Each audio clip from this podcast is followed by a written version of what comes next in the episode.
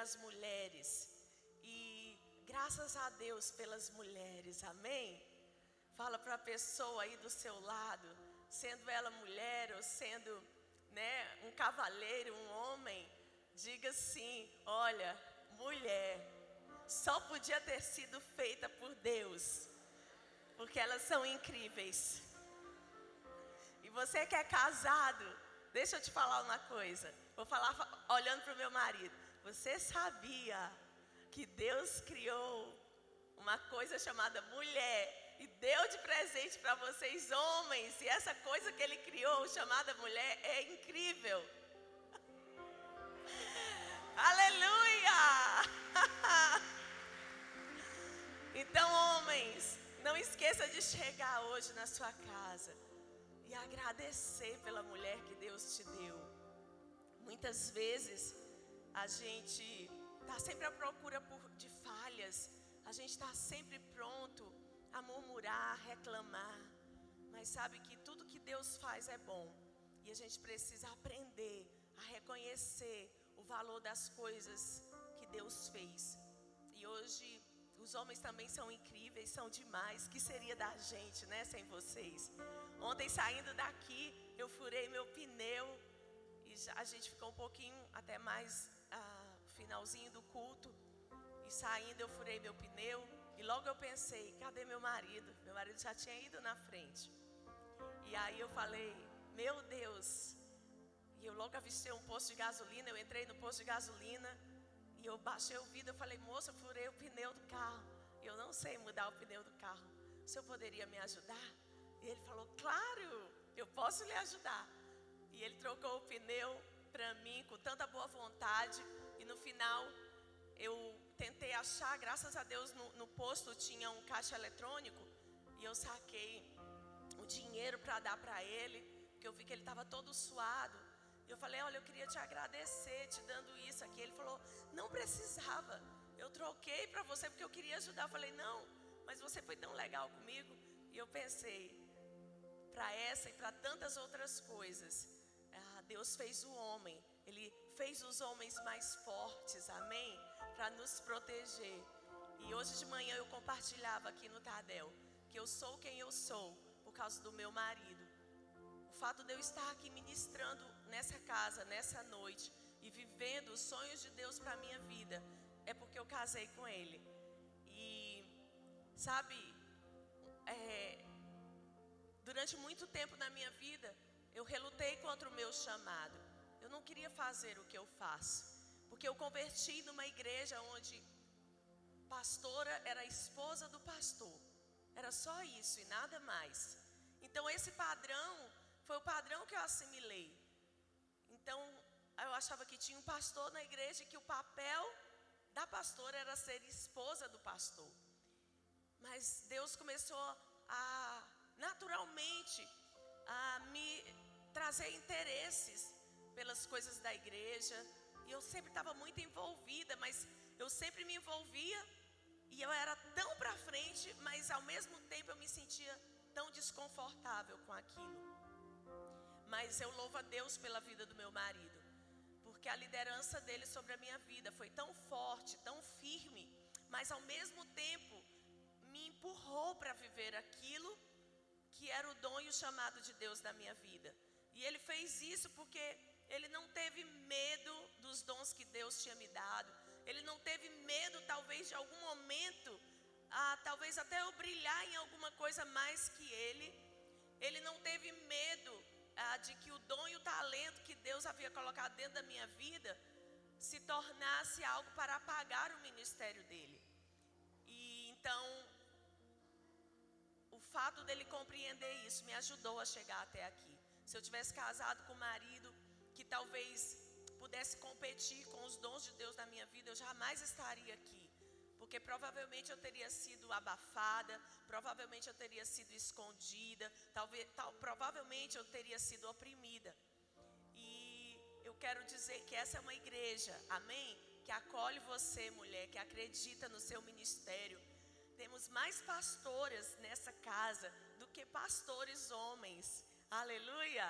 E eu acho isso muito justo, porque existem mais mulheres na igreja do que homens. Amém? Então acho que é natural que se exista é, em número maior de mulheres, então é lícito, é justo que Deus levante do meio dessas tantas mulheres que possam servi-lo com todo o seu coração. E pela manhã a gente passou um vídeo da Joyce Maia. Talvez você até recebeu, porque hoje estava em todos os grupos de zap. E ela dizia da diferença entre uma mulher quando ela diz que ela vai para a cama, que ela vai dormir, e do marido que diz eu vou dormir. Então ela diz que o marido diz eu vou dormir. E exatamente isso que ele faz. Ele encerra o que ele está fazendo e ele vai dormir. Mas a mulher, quando ela diz eu vou dormir, ela ainda vai passar na cozinha, ela ainda vai lavar a última louça, ela ainda vai passar no quarto do filho para saber se o filho está com cobertor sobre ele, vai conferir a temperatura do ar-condicionado para saber se está muito frio. Ela vai ver se as portas estão travadas. Ela vai passar lá no seu banheiro e ela vai cuidar da sua beleza. Ela vai passar o seu creme, ela vai tirar a maquiagem. Ela vai fazer, sabe, a lista dos seus compromissos para o dia seguinte. E aí, quando ela já está deitada, ela vai lembrar de novo do que, que faltou ela anotar. Ela vai pensar: não tirei a carne do congelador que eu preciso descongelar para a comida de amanhã. E por aí vai. E talvez no meio disso tudo alguém olhe para ela e diga assim: Mas você não disse que ia dormir? E ela vai responder: Estou indo. Porque assim é a mulher. Né? A gente é multitarefa, a gente é forte e é frágil, amém? É sensível, mas ao mesmo tempo sabe enfrentar as adversidades da vida. Então eu quero dizer para você que é mulher, você está de parabéns, vocês são a maioria dessa casa e nós não teríamos chegado aqui sem cada uma de vocês. A gente tem mulheres inseridas aqui em várias partes, em vários aspectos da nossa liderança. Tem mulheres no louvor, mulheres líderes de adoração, a gente tem mulheres lá no estacionamento. Eu cheguei ontem vi mais uma irmã servindo no estacionamento. Eu falei: olha só. A gente tem mulheres lá na salinha das crianças. A gente tem mulheres que são mestras, mulheres que são pastoras, mulheres que são profetas, mulheres que são bispas, apóstolas, mulheres que servem a igreja de modo geral em tantas áreas. Nós temos supervisoras aqui, nós temos líderes de equipe, nós temos líder da mídia, temos em muitas frentes da igreja uma mulher liderando. E isso é graça de Deus. O fato de você liderar não quer dizer que você é superior ao seu marido. O fato de você liderar não faz de você uma mulher macho que manda. Não. Quanto mais mulheres inseridas numa liderança, mais a igreja tende a ser doce, gentil, educada, mansa, para a glória de Deus. Amém? E a gente tem um videozinho que o pessoal da mídia colocou em sua homenagem. Eu queria que a gente passasse e logo em seguida eu queria chamar o pastor Marcílio para orar por todas as mulheres dessa casa que servem com tanta ousadia e tanta fé. Quero também lembrar das mulheres líderes de célula. Quantas lideram uma célula nessa casa? Aleluia. Como é bom contar com vocês. Amém?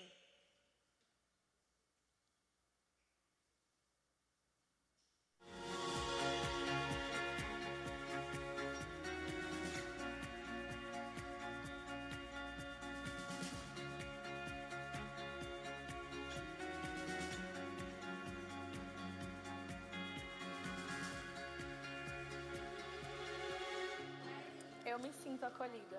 Eu me sinto amada. Aqui eu tenho oportunidades. Aqui eu cuido de outras mulheres.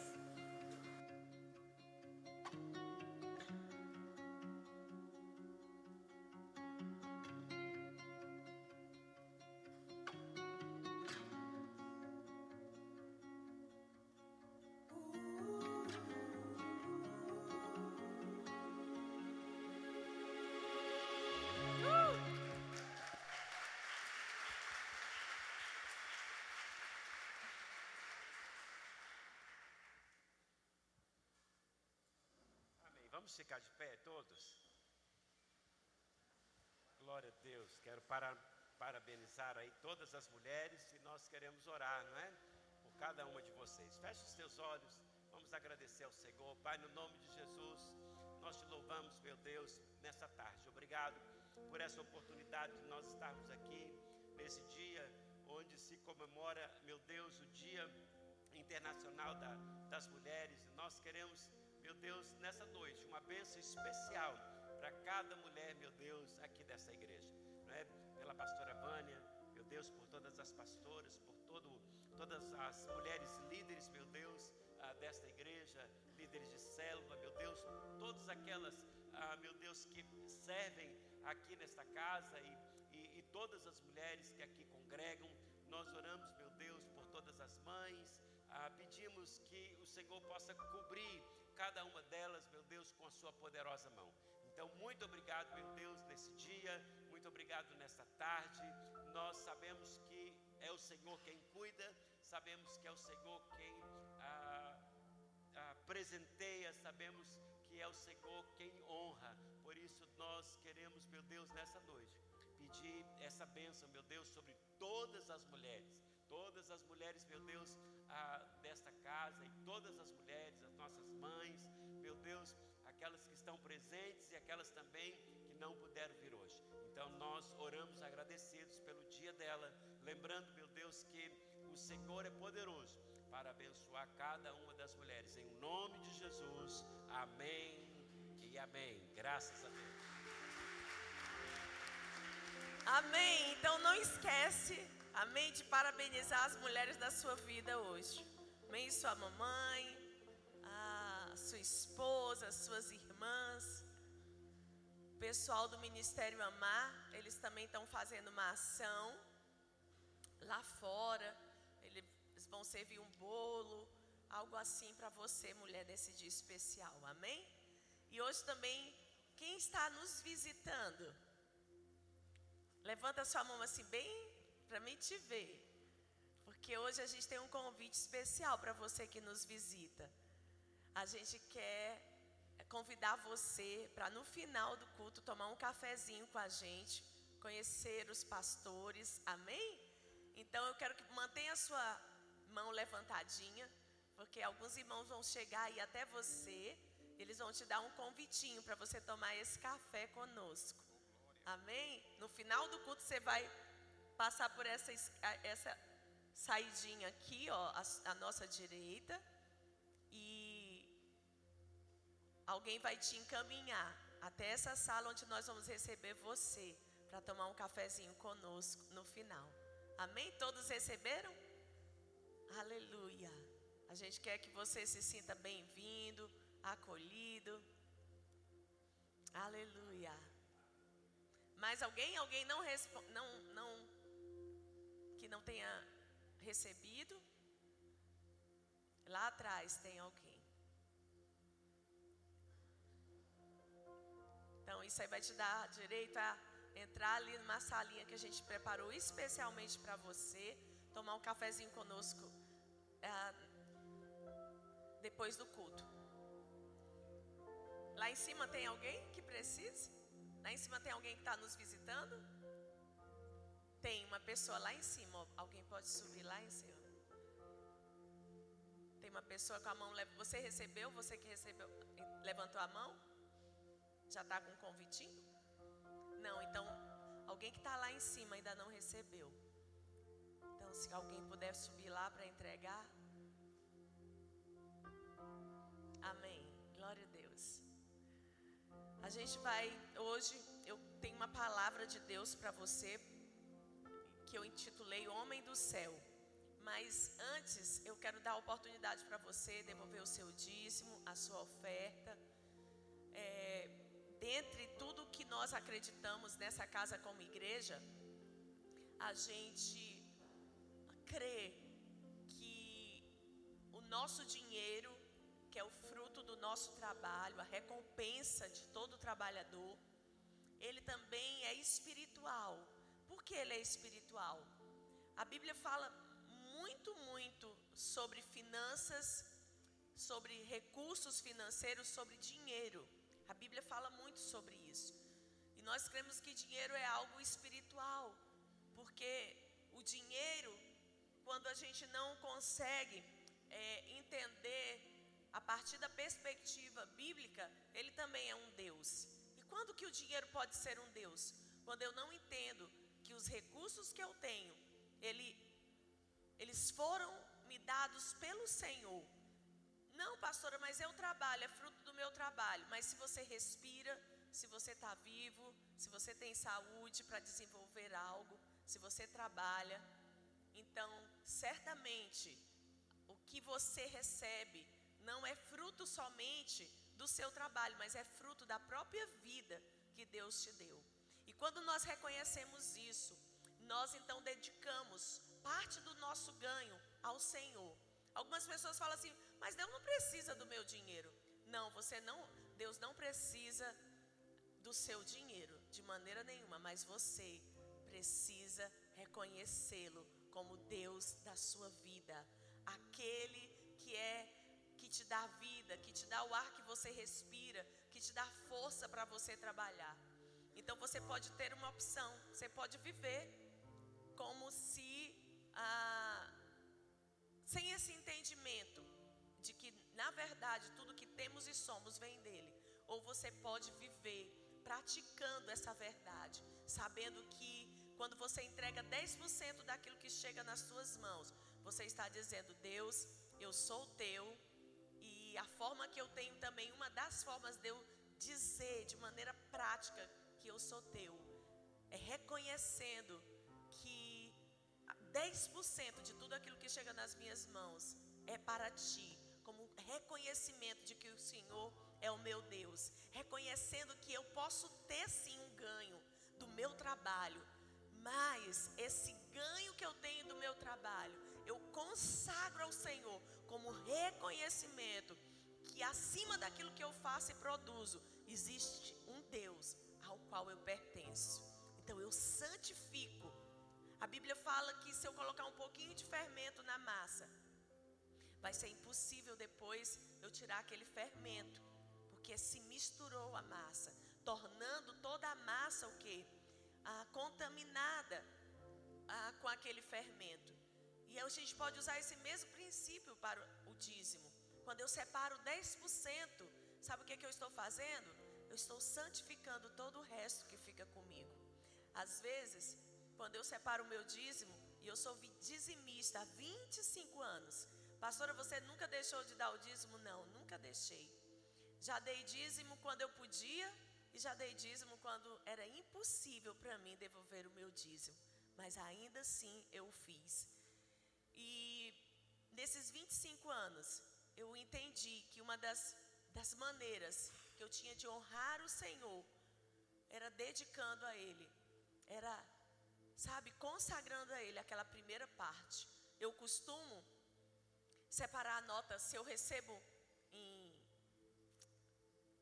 notas físicas mesmo, se eu pego, eu sempre separo a nota mais bonitinha, a menos amassada, a menos, sabe, feia. E hoje em dia já não é possível a gente fazer isso, porque geralmente a gente usa a transferência bancária, usa o débito. Mas eu lembro por tantos anos, quando a gente não tinha muito essa prática de usar os cartões, como que eu separava? Era o primeiro, era antes de fazer qualquer coisa.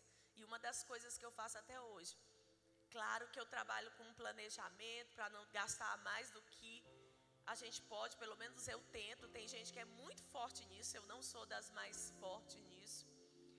Mas na medida que eu posso, é, eu planejo, eu sei que eu não posso ir além de determinado limite, mas também tem uma coisa que eu faço. Eu procuro não ver o que eu tenho para pagar de uma maneira ah, que eu fique lá contando e recontando, porque depois que eu separo o meu dízimo, eu digo assim: Deus, que o que restou possa dar conta de pagar todas as contas, e eu nem vou fazer conta, para mim não ficar raciocinando, porque quando a gente vem e quer entender tudo com a nossa mente, na nossa lógica, nunca vai bater o cálculo, mas quando é na lógica de Deus e o agir de fé, então as coisas vão fluir. Você vai falar: Meu Deus, como que foi isso? não sei como foi, eu só sei que foi. Lembra do cego que Jesus curou foram interrogar o cego. Estavam zangados porque o cego havia recebido milagre e o cego agora estava correndo atrás de Jesus.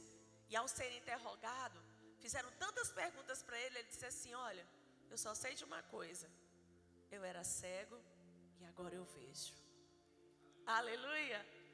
Que você também possa pensar da mesma forma. Eu não sei, eu não sei como é que dá, mas eu só sei que quando eu executo, eu pratico a minha fé. Então Deus se responsabiliza, amém, de fazer com que aquilo que está santificado, porque eu já separei a primeira parte para Ele. Eu já disse: o Senhor é Deus, o Senhor é Deus sobre a minha vida, o Senhor é Deus sobre tudo que tenho e sobre tudo que eu sou. Então Ele se encarrega de fazer com que a palavra dele se cumpra no restante daquilo que você precisa honrar seus compromissos. Amém? Existem dias difíceis, existem dias de escassez, existem dias de abundância. Você precisa? Prosseguir e perseverar, sendo fiel nos dias que você tiver muito e nos dias que você tiver pouco. Aleluia. Você pode aplaudir o Senhor?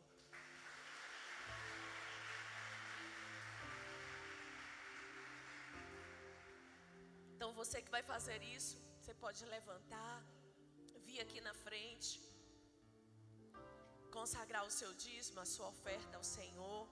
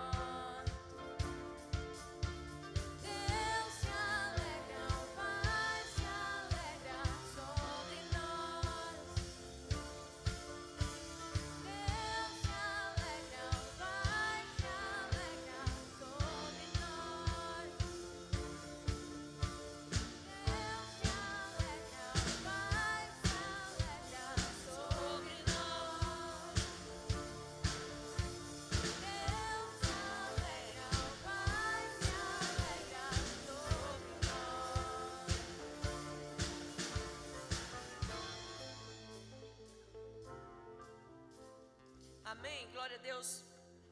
Vamos orar ao Senhor, Pai.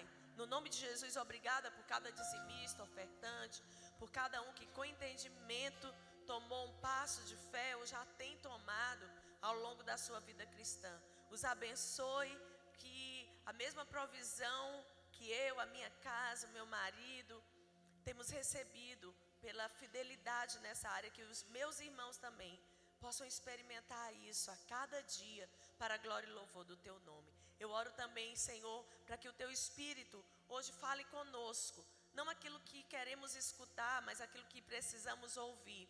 Eu oro para que o teu espírito possa falar à tua igreja, que os anjos do Senhor possam ter liberdade nesse lugar, que os anjos do Senhor possam ah, caminhar e ministrar em favor daqueles que têm a salvação nos esconde do inimigo, toda interferência sobre a nossa mente, toda interferência sobre tudo que temos e somos, seja agora mesmo, Pai, cancelada e que nós sejamos debaixo do sangue de Jesus. Eu invoco o sangue de Jesus sobre as nossas mentes, sobre a minha mente, sobre a mente dos meus irmãos e que o entendimento que vem do alto, que o pão do céu nos alimente essa noite e que o Senhor possa me usar apesar de mim em nome de Jesus.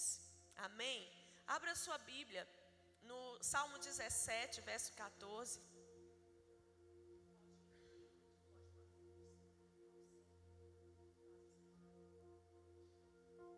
Amém? Salmo 17, verso 14 diz assim: Eu vou usar a, a tradução viva. Se vocês estiverem aí, seria melhor essa tradução. Então eu intitulei essa mensagem Homem do Céu, porque Deus falou comigo nessa passagem que eu quero ler com vocês, onde ele fala Salmo 17, verso 14: Com sua mão poderosa, Senhor, livra, livra-me dos homens que só se preocupam com este mundo. O Senhor sacia a fome daqueles a quem quer bem, os seus filhos têm fartura e eles alimentam bens, e eles armazenam bens para os seus pequeninos. Mas para mim, o que realmente tem valor é chegar diante do Senhor e ver a sua face. Assim, quando eu, assim, quando eu despertar, ficarei feliz ao ver a semelhança do Senhor. Em outras versões diz assim: o salmista está orando, ele está fazendo um clamor, dizendo para o Senhor livrar, livrá-lo do homem deste mundo, do homem cuja porção é dessa terra. E um pouco mais embaixo, no verso no verso 15, ele diz: Quanto a mim, me satisfarei em contemplar a tua face e em conhecer-te. Então, esses dois versículos, eles fazem um contraste. Eles dizem que existe hoje nesse mundo dois tipos de pessoas. Existe algumas pessoas que elas estão vivendo pelos valores dessa terra e desse mundo. A Bíblia fala desse homem cuja porção é dessa terra. Mas existe também esse outro homem que o versículo 15 apresenta, um homem que não encontra a sua satisfação, a sua, a sua primeira satisfação nas coisas desse mundo, mas sim em Deus. E é sobre esse homem que eu quero falar hoje. Sobre esse homem cuja porção é o Senhor. Esse homem cujo, ah, embora ele esteja andando e vivendo nessa terra, ele não é dessa terra, ele é do céu. Amém? Esse homem sou eu e você, e são todos aqueles que nasceram de novo, que através da fé em Cristo Jesus nasceram de novo. Irmãos, lá no Éden, quando Adão pecou, o que, que aconteceu? Naquele momento, quando Adão peca, Adão, que foi gerado para ter comunhão com Deus, Deus fez. Eu quero que você entenda. Por que, que você está nessa terra? Por que, que você existe? Você foi criado para ter comunhão com Deus. Você foi criado para isso.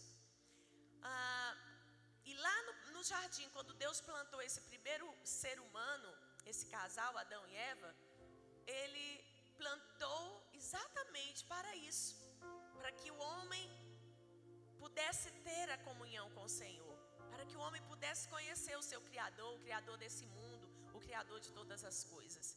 Mas lá, o homem, ele escolheu andar fora da comunhão com o Senhor. Ele escolheu viver os seus próprios caminhos, fazer as suas próprias escolhas. A Bíblia diz que quando Eva viu, né, aquele fruto a, da árvore do conhecimento do bem e do mal, a Bíblia diz que ela cobiçou, ela quis aquilo, ela encontrou, ela foi arrastada, ela foi atraída por algo que era desconhecido para ela, mas que ela considerou naquele momento ser algo mais agradável do que ela já possuía com o Senhor. E aí aconteceu o que? Milhares de Adão, milhares de Eva foram gerados a partir dessa queda. E qual é a essência que nós carregamos? A gente carrega essa essência terrestre, que é de vivermos né, em busca dos nossos próprios prazeres, em busca de encontrarmos satisfação.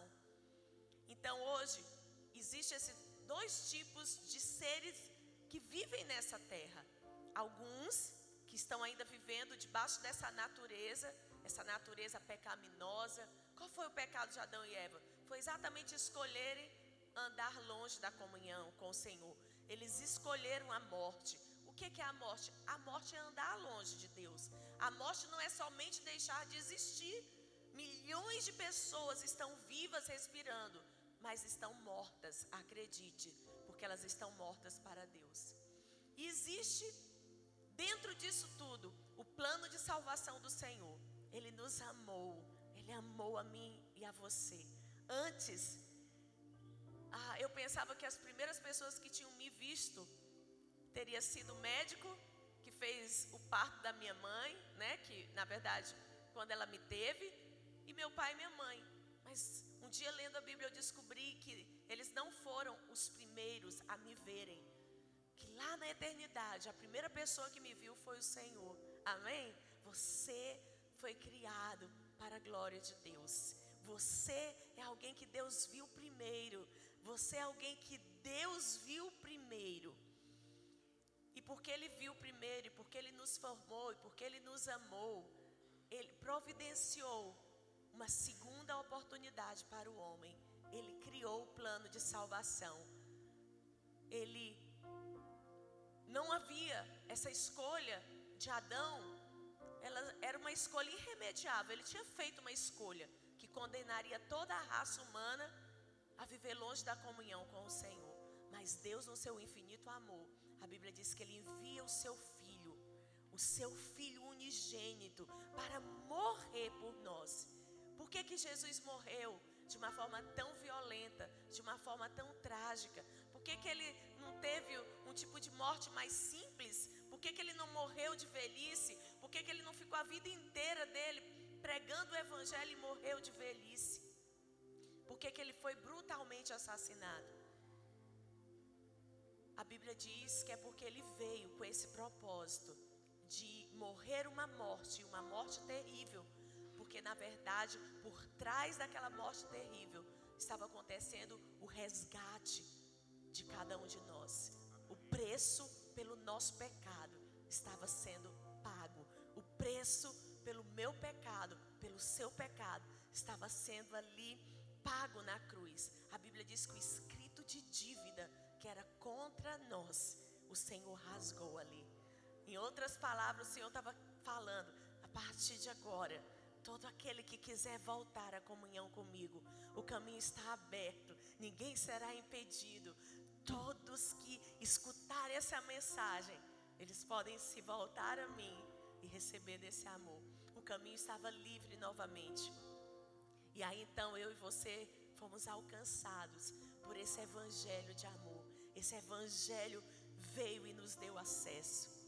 Mas, ainda assim, mesmo sendo, a Bíblia diz que então esses que creem são as novas criaturas criadas por Deus. Mas ainda assim, mesmo sendo novas criaturas criadas para o louvor de Deus, mesmo o acesso da comunhão tendo retornado, mesmo, sabe, a, esse, a Bíblia diz que o novo e vivo caminho nos dá direito a entrar nos santos dos santos, nos dá direito a conhecer a Deus. Você sabia disso? Que Deus, Ele te dá direito de conhecê-lo. Deus dá direito de que você entre no Santo dos Santos, o Criador do universo, o Criador de todos os anjos, de todos os animais, de todas as nações, de tudo que você possa ver com seus olhos nessa terra, o Criador do sol, das estrelas, da lua. Às vezes a gente é tão pequenininho diante da criação de Deus, mas Deus está te falando para mim e para você. Através de Jesus, Ele te dá acesso, o Criador de todas essas coisas. Ele sabe quem eu sou, quem você é, Ele te salvou. Quando Ele conhecia tudo ao meu respeito e ao seu respeito. Cada um de nós já teve pensamentos que a gente pediu e pensou que ninguém veja o que eu penso, que ninguém veja muitas vezes os sentimentos que eu tenho dentro de mim. Mas deixa eu te dizer, ei, Jesus viu tudo que não prestava dentro de nós e ainda assim Ele nos amou. Tem coisa que seu melhor amigo não sabe a seu respeito. Tem coisa que nem o seu marido sabe a seu respeito. Tem coisas que seu pai sua mãe não sabem a seu respeito. Mas a Bíblia diz que antes que a palavra chegasse à minha boca, ele já a conhecia. E ele nos amou. Mas eu quero dizer hoje que, embora muitos de nós já temos essa experiência do novo nascimento, a gente precisa saber ah, que ao nascermos de novo, e eu quero que você sonde o seu coração essa noite, uma coisa dentro de nós precisa ser mudada. Uma coisa dentro de nós precisa ser redirecionada. E eu quero usar a vida de Paulo, o apóstolo Paulo, que teve uma experiência, que teve que nascer de novo, como eu e você.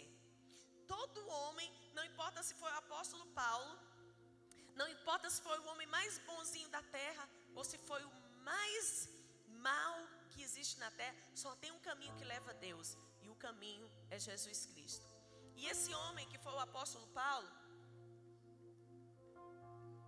ele escreveu o texto que está em Filipenses 3,7.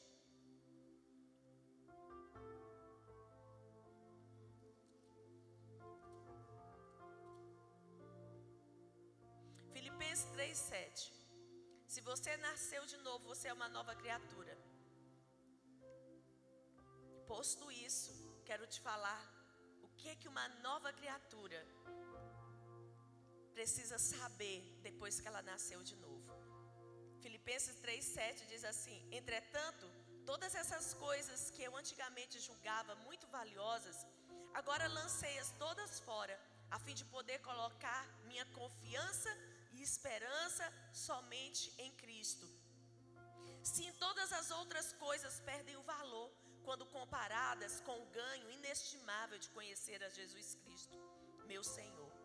Eu pus de lado tudo mais, achando que valia menos do que nada, a fim de poder ganhar a Cristo e tornar-me um com Ele, não contando mais em salvar-me por ser suficientemente bom. Agora o verso 10. Eu renunciei a todas as outras coisas, descobri que este era o único meio de realmente conhecer a Cristo e ter a experiência do imenso poder que o ressuscitou dos mortos e conhecer o que significa sofrer e morrer com Ele. Eu quero que você repita comigo as seguintes frases. Entretanto, todas essas coisas que eu antigamente julgava muito valiosa, agora lancei-as todas fora, a fim de poder colocar minha esperança somente em Cristo. Então, quero te falar uma coisa: quem é o Paulo dos nossos dias? Quem seria o Paulo dos nossos dias? Quem seria esse que se levantaria para dizer: Olha, eu considero tudo que eu adquiri, até antes de conhecer Jesus, como coisas de pouco valor.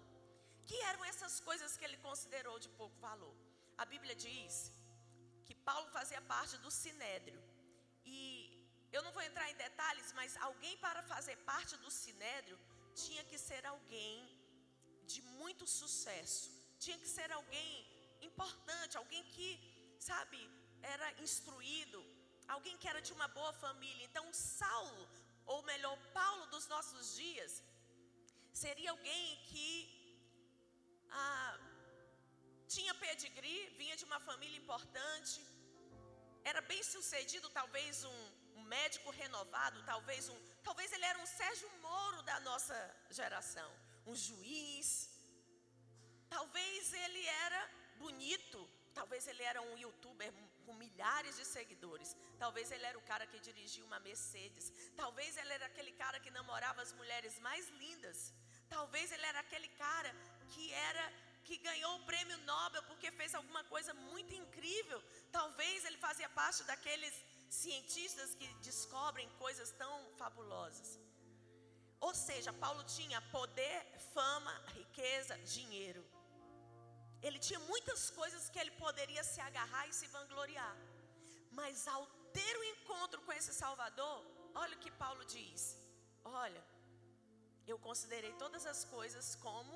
A, essa versão minha diz que ele, ele considerou essas coisas como coisas de menor valor. Mas a versão no original diz que ele, que ele julgou essas coisas, que ele considerou essas coisas como refúgio, como lixo, como na versão original ele considerou como excremento de animais. Você está entendendo? O homem do céu é o homem que entendeu que a porção dele não é dessa terra.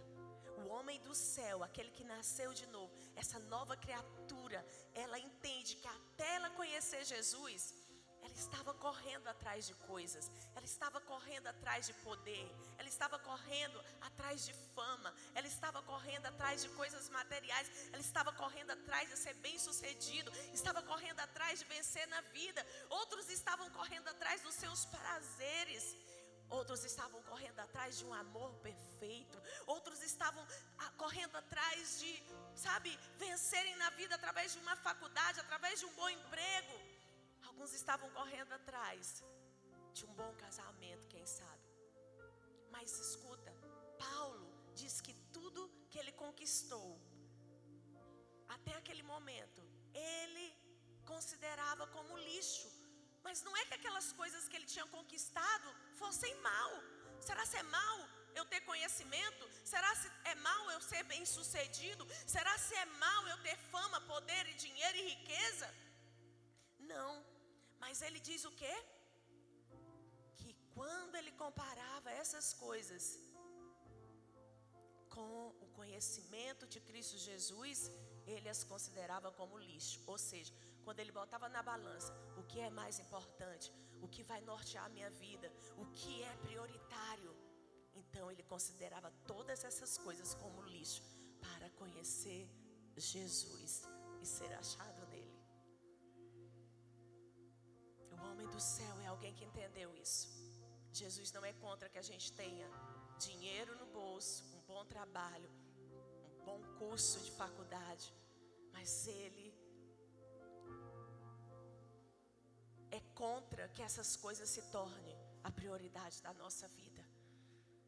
Ele está procurando por alguém que o sistema de valores foi totalmente alterado.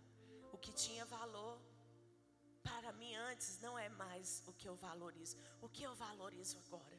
Eu valorizo conhecer a Jesus. Eu valorizo agora conhecer a Sua presença. Eu valorizo agora ter comunhão com Ele. Muitos da nossa geração chamam Deus de Senhor. Muitos da nossa geração, o povo evangélico, chama Deus de Senhor. Mas Senhor para eles é um apelido que eles colocaram em Deus. O homem do céu é aquele que, como Paulo, pode dizer: Tu és o meu Senhor, Tu és o meu dono, eu estou ao teu dispor. Importa para mim fazer a tua vontade. Importa para mim tirar tudo que afete a minha comunhão contigo.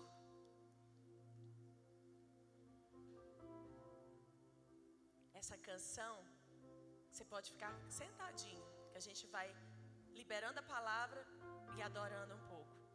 Então, essa canção que a gente cantou no começo, diz assim: a primeira parte dela estava em pedaços, minha alma estava em pedaços, mas a sua, por sua graça refeito sou. Sem nada em troca, fui resgatado, me libertou. Feche os teus olhos. Eu quero que você pense nisso. Ele pagou um preço para que você fosse livre para ser essa nova criatura, criada em Cristo Jesus, para viver pelos valores do céu. Você vive nesse mundo, mas você não é desse mundo. Você faz parte dessa nova raça, criada em Deus, através e por meio de Cristo Jesus, para manifestar o poder e a glória dele a esse mundo. Em pedaços minha alma estava, mas por sua graça refeito sou, sem nada em troca,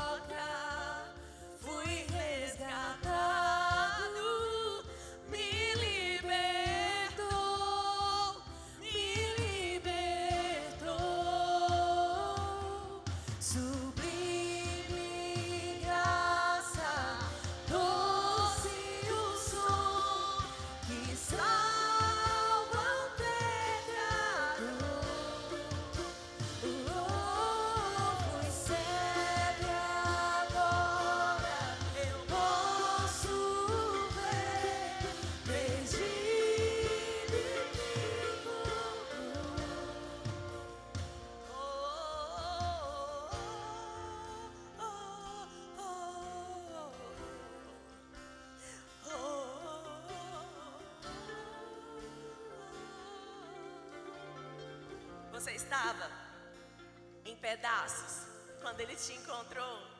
Você sabe que eu corri atrás de tanta coisa na vida. Eu corri atrás de um grande amor. Eu, como toda jovem, achava que um grande amor seria a solução para as minhas dores interiores. Depois eu achei que ter um sucesso, ser bem sucedida na vida preencheria. Mas um dia eu conheci esse Salvador. E eu conheci o amor que é maior, que é melhor do que o amor de homens. Às vezes a gente acha que ter um amor,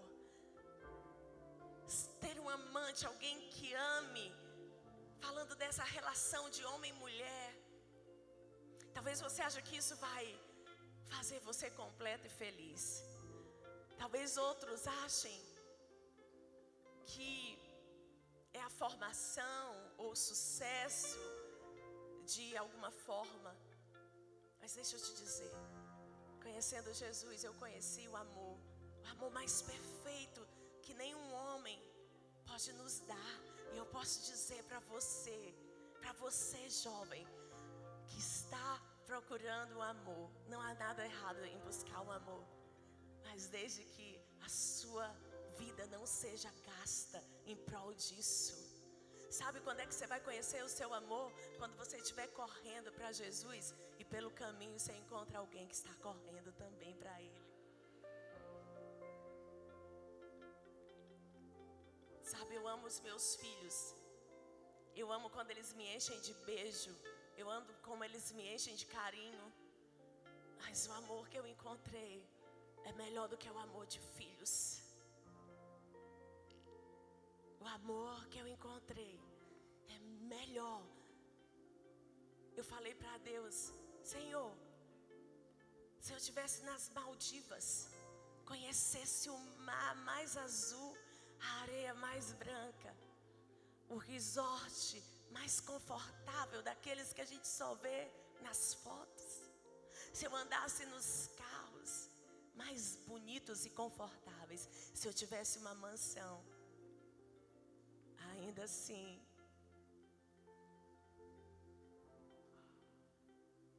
nada, nada é comparado, nada é comparado com esse amor, amor perfeito, amor que nos preenche, amor que nos muda.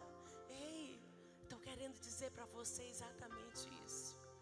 Nada é como Ele, nem amor de filhos, nem amor de homens, nem sucesso, nem fama, nem poder, nem nada que o dinheiro pode trazer de conforto e de realizações. Se você tiver Ele, você vai compreender para o que você nasceu e você vai mergulhar na mais íntima comunhão e você vai entender o que Paulo disse quando ele diz: Considerei todas as coisas como coisas de menos valor para conhecê-lo, para me identificar com seus sofrimentos e experimentar de alguma forma o poder da ressurreição.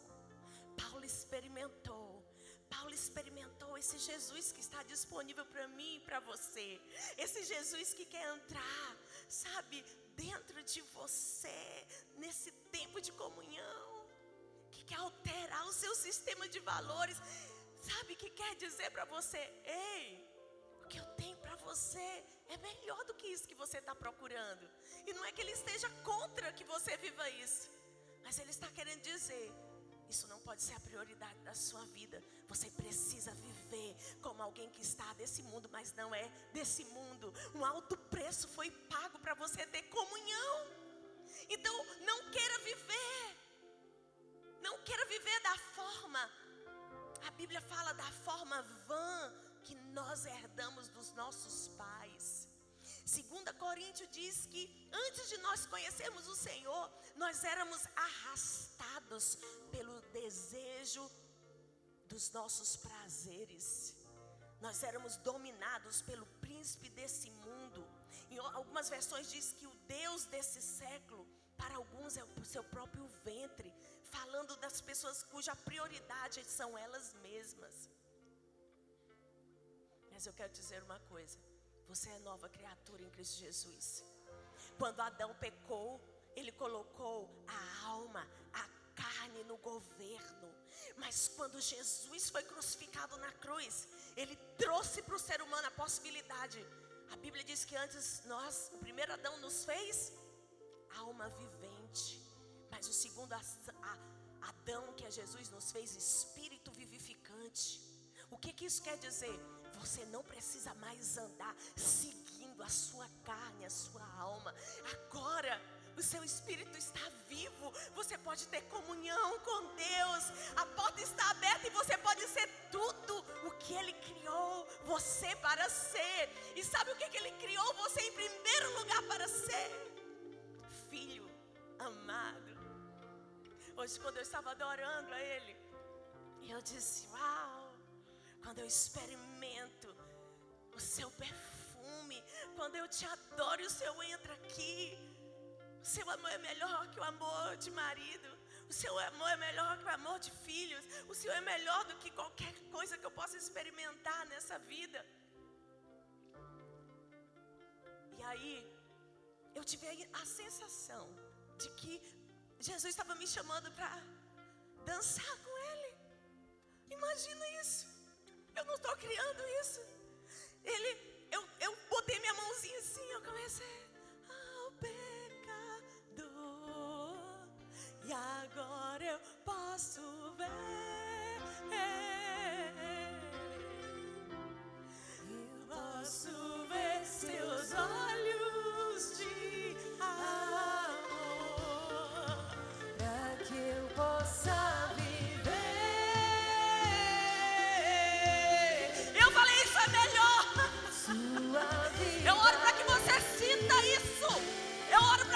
sinta isso. O amor que é melhor que o amor de amantes,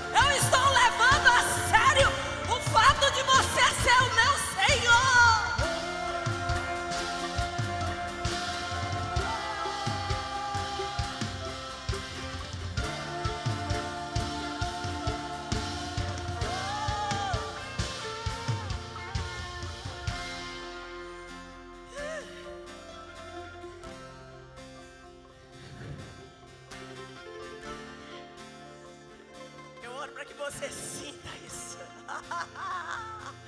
Eu oro para que você seja estragado. Seja estragado para o mundo. Seja estragado para tudo que é muito brilhante para os seus olhos. Um dia eu quis ser uma grande pregadora.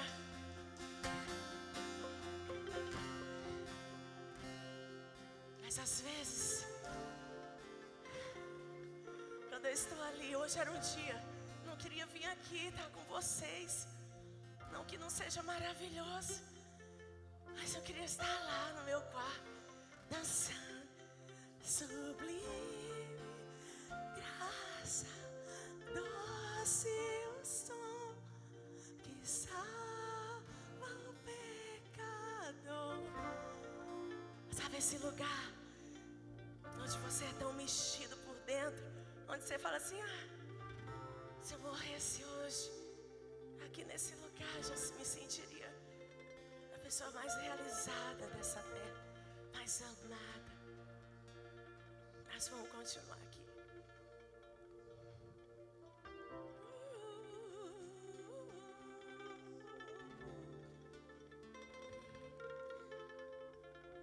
Antigamente, Efésios, de antigamente, porque tem gente que está vivendo o que era para ser antigamente, hoje. Efésios 2, verso 1. Antigamente vocês estavam mortos por causa dos seus pecados.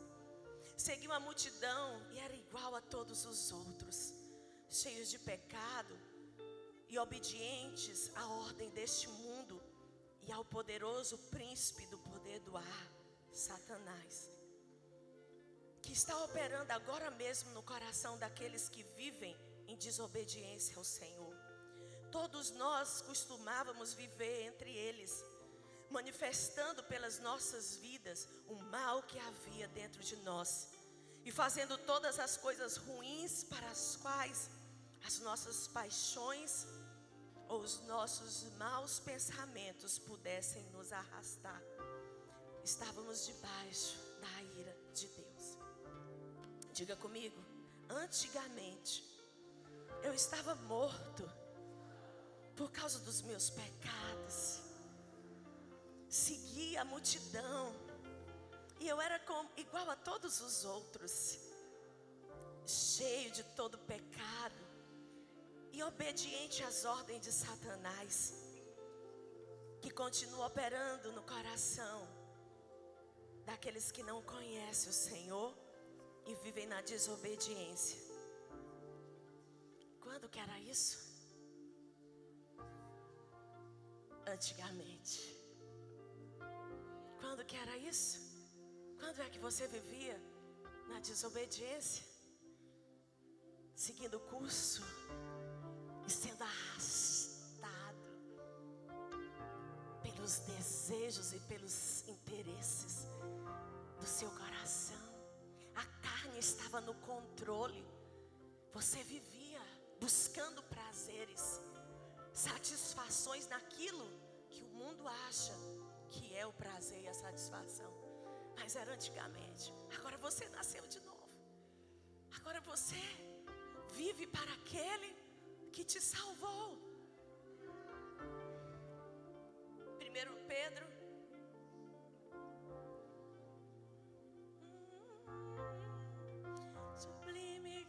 Graça, doce o som que salva o pecador. Sublime graça, doce o som. 1 de Pedro 2,24. E ele carregou pessoalmente o fardo dos nossos pecados em seu próprio corpo, quando morreu na cruz, a fim de que morrêssemos para o pecado e vivêssemos daqui em diante uma vida santa. 2 Coríntios 5,15.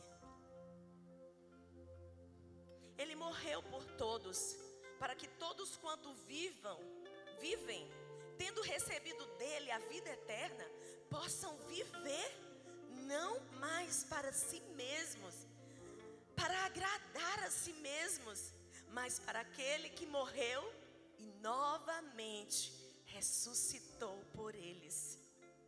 17.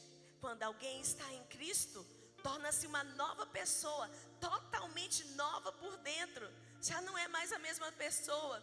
As coisas antigas já passaram e teve início uma nova vida. Pelo que você está vivendo, deixa eu te dizer, isso não vai te realizar. Não vai.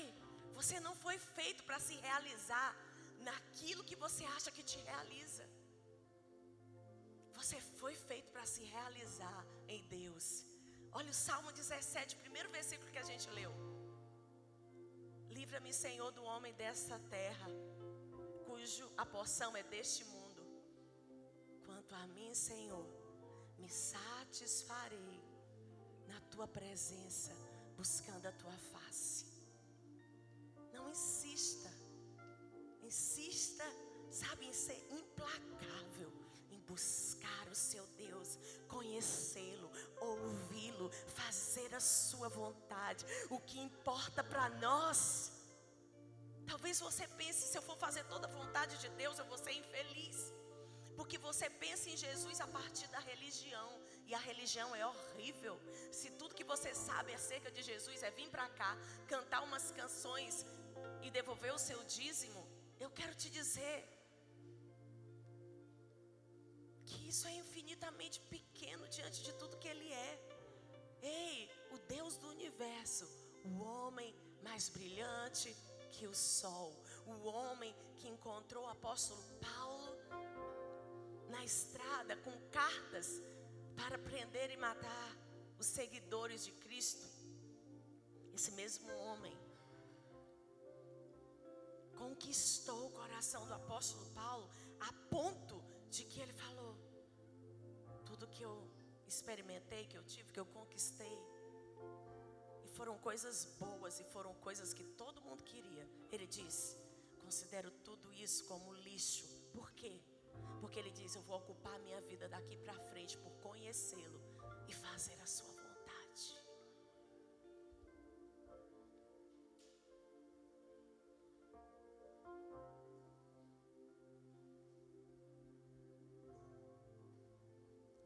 Segunda Coríntios também 5, 18 diz assim: todas essas coisas novas vêm de Deus, que nos trouxe de volta a si mesmo, por meio da, daquilo que Cristo fez. Deus te trouxe de volta a Ele mesmo, por meio da morte do seu filho. E Deus nos deu o privilégio de insistir com todos para que se reconciliem com Ele. Pois Deus estava em Cristo reconciliando o mundo para si não levando mais em conta os pecados dos homens contra eles, e sim apagando-os. Essa mensagem maravilhosa da reconciliação, Ele nos deu para transmitir aos outros. Somos embaixadores de Cristo. Deus nos está usando para falar a vocês. Nós lhe imploramos, como se o próprio Cristo estivesse aqui suplicando a vocês. Aceitem o amor que Ele lhes oferece. Reconciliem-se com Deus. Aquele que não conheceu o pecado, Ele o fez pecado por nós, para que nele nós nos tornássemos justiça de Deus. Como cooperadores de Deus, nós imploramos a vocês que não desprezem essa mensagem da maravilhosa graça de Deus. Olha o que Deus está falando. Não não desvalorizem, não desprezem essa mensagem da maravilhosa graça de Deus. Mas olha outra coisa que ele diz: que eu e você, aqueles que vivemos nesse mundo, mas não somos desse mundo, porque tivemos o nosso espírito recriado. O seu, você não recebeu um espírito consertado, recalchutado, não. Deus te deu um espírito santo dele para habitar dentro do espírito novo que Ele colocou dentro de você, através da sua fé na morte de Jesus Cristo na cruz. Foi isso que Deus fez. Ele reconciliou você com Ele. O caminho está aberto e agora o que, que você e eu precisamos fazer? Precisamos mudar as prioridades do nosso coração para conhecê-lo. E quando nós o conhecemos, o que, que nós fazemos? Ele diz que nós somos constituídos embaixadores de Cristo. Aqueles que vão levar essa mensagem. Então, o propósito da nossa vida é conhecê-lo e anunciá-lo. Conhecê-lo, conhecer a sua bondade, o seu perfeito amor e dizer para todo homem, toda mulher da face da terra desse amor. Ele nos entregou como igreja o ministério da reconciliação, mas muitos por estarem vivendo na antiga forma não são anunciadores desse ministério da reconciliação. Olha o que diz essa canção: que eu sou um vaso nas minhas fraquezas, mas ainda assim eu sou um vaso para que o poder dele seja manifesto. Mesmo com e com fraquezas, o teu tesouro. Vamos dizer de novamente isso. Presta atenção. Mesmo com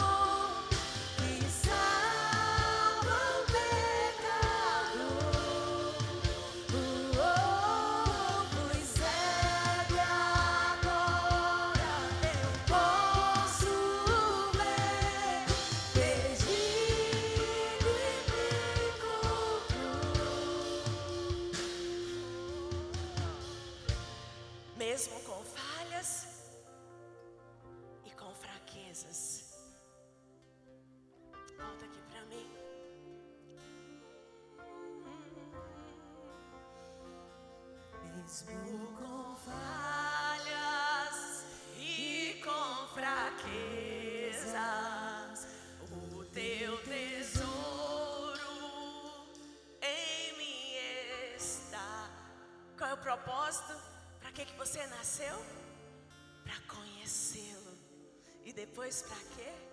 Carregando esse tesouro dentro de nós, anunciarmos ao mundo que há um amor mais perfeito que o amor de mãe, mais perfeito que o amor de filho, mais perfeito que o amor de amantes, mais perfeito que o amor de homens, ainda imperfeitos para que você tenha vivido, porque você está nessa terra, mas você não é dessa terra. Alguém te comprou, alguém pagou um alto preço por mim e por você. Alguém te fez livre, nenhum pecado pode te dominar. Pastor, mas eu estou preso nos meus pecados. Deixa eu te dizer uma coisa. Sabe por que você está preso nos seus pecados? É porque você está tentando vencer os seus pecados. Pastor, mas não é isso que eu devo fazer? Não. Você deve conhecer a Jesus. Conhecer. Mergulhar na sua Bíblia. Mergulhar em oração.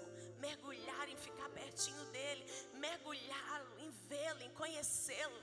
E de repente, quando você olhar, cadê aquilo que me acorrentava? Cadê aquilo que me aprisionava? Cadê aquilo que eu não dava conta de vencer? Você nem vai saber a hora que você foi mudado. Sabe por quê? A verdadeira mudança é aquela que você nem soube quando ela aconteceu. Porque se você soubesse, teria sido por você. Mas quando é dele, ele está só se relacionando contigo. No exercício do seu sacerdócio. Lembra, primeiro de Pedro diz que nós fomos comprados para quê? Para assistir culto? Não, para oferecermos culto. Enquanto oferecemos, enquanto oferecemos, nós somos mudados à semelhança dele. E eu quero ainda falar de Hebreus, capítulo 11.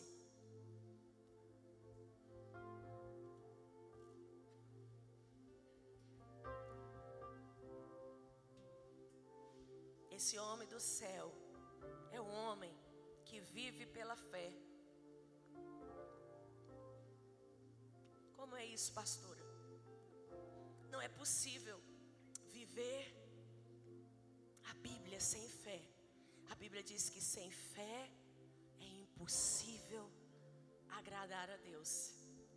Como eu faço, pastora, para não ter o Senhor só como alguém que eu chamo assim, mas na verdade Ele não manda na minha vida? Como eu faço para não ter apenas esse Salvador, mas ter um Senhor? Você precisa entender que a palavra de Deus, ela só é possível ser vivida pela fé.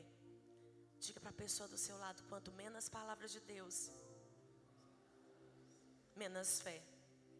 Se o único lugar onde você abre a Bíblia é na igreja, a sua fé é muito pequena. Se você só abre a Bíblia aos domingos, se você só abre a Bíblia no dia da célula, se você tem tempo para todas as outras coisas, você não vai ter a fé para viver no padrão desse homem que você foi criado. E existe em Hebreus a galeria, existe a definição de fé. Hebreus 11 diz assim: O que é a fé? A fé é a certeza de que o que nós esperamos está nos aguardando. E a prova de que existem coisas que não podemos ver diante de nós. Pessoas em tempos passados deram bom testemunho da sua fé. Verso 4. Foi pela fé que Abel apresentou um sacrifício superior ao de Caim. Verso 5. Pela fé, Enoque foi levado por Deus para o céu sem morrer. Subitamente ele desapareceu. Verso 7. Pela fé, Noé, Noé, quando ouviu o aviso de Deus acerca das coisas que ainda iriam acontecer e que ainda não, poder, não podiam ser vistas, obedeceu a Deus e, sem perder tempo, construiu a arca e salvou a sua família. Pela fé, Abraão, quando Deus disse que ele deixasse a sua pátria e fosse para outra terra que ele prometera dar-lhe como herança, obedeceu. Ele foi sem ao menos saber para onde estava indo. Pela fé, mesmo depois que chegou à terra prometida por Deus, ele morou em tendas, como um estranho, como fizeram Isaac e Jacó, a quem Deus fez a mesma promessa. Abraão fez isso porque estava esperando que Deus o levaria àquela cidade celestial que tem alicerces, cujo o arquiteto e construtor é Deus. Olha o que a palavra de Deus diz. Quando Deus chamou Abraão para sair da sua terra, ele foi, sem saber para onde ele estava indo. E a Bíblia diz que quando ele chegou na terra prometida, ele não construiu casas. Embora ele tivesse recursos, embora ele pudesse ter construído, mas diz que ele habitou em tendas. Por que, que ele habitou em tendas? A Bíblia diz que porque ele não queria estar apegado a essa terra. Ele não queria, ele sabia, ele sabia que havia uma cidade celestial, cujo arquiteto e construtor era Deus. Ele anelava pelas coisas do céu. E ainda que ele tivesse todo o recurso do mundo para habitar no palácio, ele faz a opção por morar em tendas. Sabe para quê? Ele diz: Não quero correr o risco de ficar apegado nessa vida com qualquer outra coisa que não seja o Senhor. Verso, ainda desse mesmo capítulo, verso 24: Pela fé, Moisés, quando cresceu, recusou ser tratado como filha, filho da filha de Faraó e escolheu participar os maus tratos do povo de Deus, em vez de desfrutar os prazeres passageiros do pecado. Ele achou que era melhor morrer, sofrer pelo Cristo prometido, do que possuir todos os tesouros do Egito, pois aguardava ansiosamente a grande recompensa que Deus lhe daria. Pela fé, Moisés se recusou a ser chamado filho da filha de Faraó. Ou seja, ele abriu mão do luxo, das riquezas, do poder preferiu ser maltratado e sofrer, porque ele entendia que esse sofrimento o, identificava com Cristo Salvador que havia de vir ao mundo. Querido, isso não foi só para esses homens, isso foi para mim e para você. Nós podemos viver como homens cuja porção é dessa terra, ou como homens cuja porção está no céu. Você pode ficar de pé?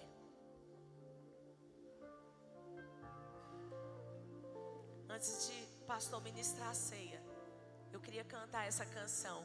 E eu quero que você cante essa canção, se entregando e se rendendo a Ele essa noite. Entregando tudo que você tem e tudo que você é. E dizer: Senhor, por favor, se o que essa pastora está dizendo é verdade, me faz experimentar isso essa noite. Me toca com esse tipo de amor, me toca com esse tipo de toque com o Espírito Santo.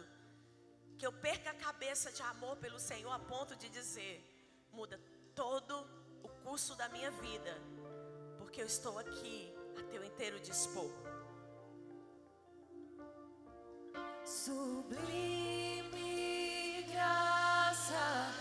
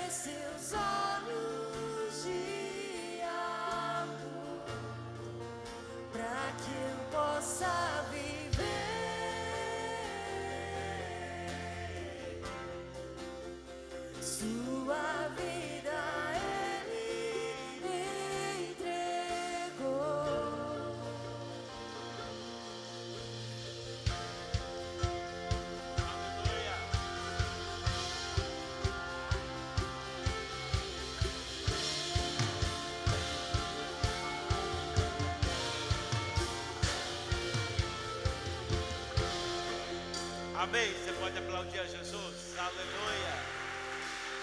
Glória a Deus.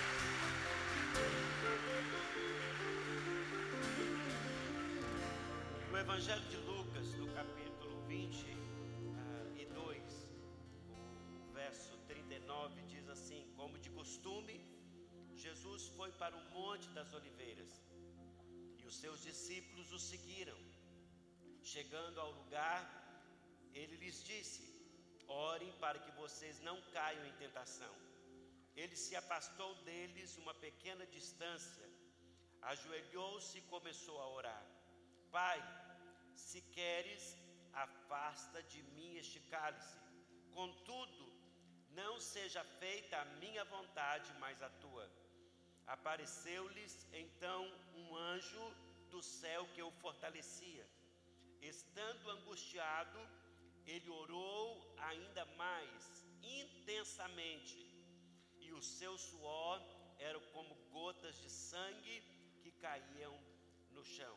Quando se levantou da oração e voltou aos seus discípulos, encontrou-os dormindo, dominados pela tristeza. Porque estão dormindo? Perguntou-lhes: Levantem-se e orem para que vocês não caiam em tentação. A Bíblia diz que ah, antes da morte de Jesus, Jesus foi para o Monte das Oliveiras e ali ele começou a orar. E a Bíblia diz que ele entrou, não é, numa profunda agonia. E ele disse: Pai, se ah, for da tua vontade, se isso for possível, não é que eu não beba deste cálice, afasta de mim este cálice. Mas se não for possível, que faça a sua vontade. Eu quero dizer, queridos, que ah, não foi possível afastar de Jesus o cálice, ele teve que beber o cálice, ele teve que passar pela agonia, ele teve que passar pelo sofrimento, ele teve que passar pela cruz, não é? Ele precisava levar sobre si os nossos pecados. A Bíblia diz que Jesus entrou aqui em agonia a ponto dele transpirar, não é? No seu suor, sangue, por causa da agonia do momento, não é? De estar chegando ali o momento da sua morte, está chegando o momento do sacrifício que ele teria, não é? Que se entregar isso por cada um de nós. Então, queridos, Jesus passou por esse momento. Ontem eu estava com o João e ele estava falando a respeito do, do Monte das Oliveiras, onde Jesus foi orar e ele perguntou por que que Jesus não é suou ali gotas de sangue. Eu disse porque ele tinha que passar por esse momento para salvar a mim e salvar você. Então, por isso, queridos, que quando nós nos entregamos a Jesus, nós precisamos entender uma coisa: que Jesus passou, não é, por esse sacrifício, carregando sobre o seu próprio corpo cada um dos nossos pecados. Agora você pensa, quantos pecados, não é, da humanidade? Ah, Jesus carregou tudo sobre si, o peso, não é, dos nossos pecados estava no cálice que ele tinha que beber. Agora você pensa de toda a maldade, não é? Ah, de tudo o que, se, o, o, o que o ser humano é capaz de fazer, tudo aquilo que nós é, já fizemos também, é? Jesus levou ali no seu corpo quando ele bebeu do cálice. Então, ah, Deus não, não é, tirou aquele momento, não passou, ah, não é cálice, ele teve que beber. Então, queridos, para que ele pudesse nos salvar. Hoje, quando nós ah, participamos da ceia, isso que nós precisamos lembrar, não é?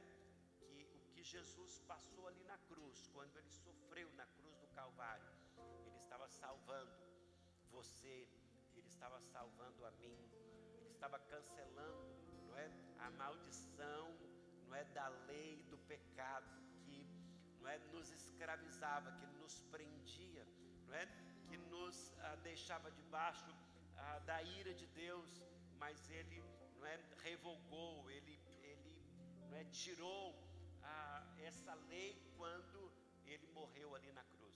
E quando nós celebramos a ceia, queridos, nós não é, nos alegramos porque Jesus é o nosso Salvador. Não é? Então eu posso ter a vida eterna, eu posso não é, estar livre hoje, eu posso não é, ser perdoado, porque Jesus levou os meus pecados. Amém? Então, por, por, esse motivo, nós precisamos não é, nos alegrar no Senhor. E uma outra coisa, isso nos faz o que? A continuar a nossa jornada da fé, nos faz a, não é, a permanecer fiel a Ele, porque Jesus morreu na cruz para que você tivesse a salvação. Amém? Eu quero pedir aos nossos irmãos que passem os elementos da ceia. Se você já é um crente em Cristo,